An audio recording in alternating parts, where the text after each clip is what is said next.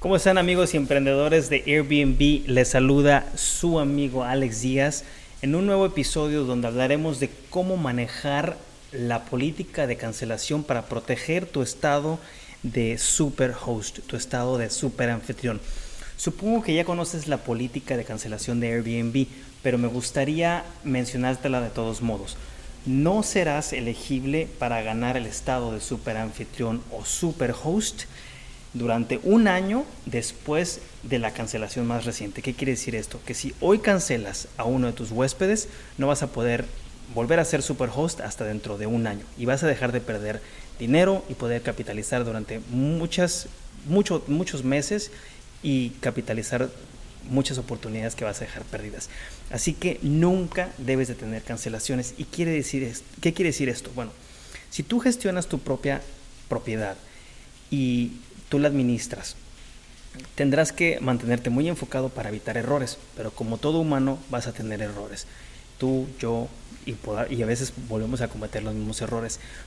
¿Qué, tipo de errores pueden ser estos? Bueno, puede ser una doble reserva, puede ser que tus calendarios no se sincronicen, puede ser que tengas eh, la tarifa incorrecta. Si te llega a pasar esto, cometes un error, tienes que cuidar tu estado, salvaguardarlo de Superhost o de Super Anfitrión. ¿Y cómo lo puedes hacer? Bueno, tienes que pedirle al huésped que haga la cancelación, nunca la tienes que hacer tú.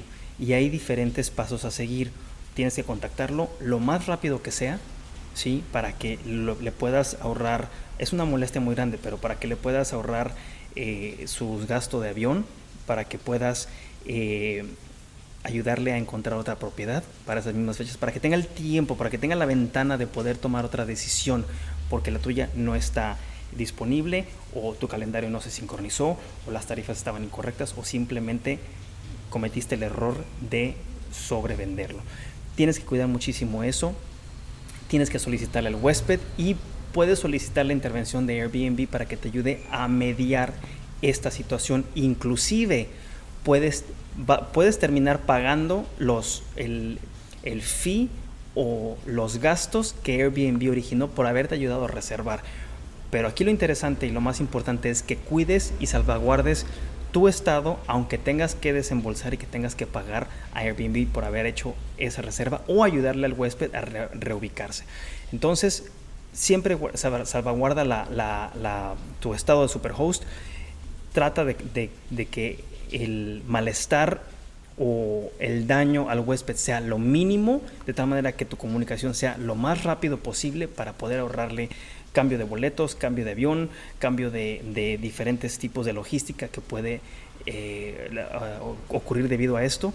Y si tienes una política de cancelación, de estricta cancelación, lo que va a pasar es que el huésped se le va a cobrar el 50%, a lo cual tú puedes reembolsárselo inmediatamente una vez que él cancele ¿sí? Y eh, hay un, punto muy importante. Nunca eh, la flexibilidad, nunca le des al huésped la flexibilidad de cancelar de último momento.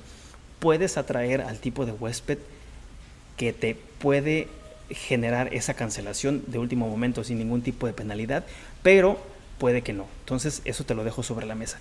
Bueno, amigos, hemos llegado al final de este episodio y ustedes han tenido algún tipo de cancelaciones. ¿Cómo lo han manejado? Me encantaría saber. Eh, dejen sus comentarios abajo y nos vemos a la próxima.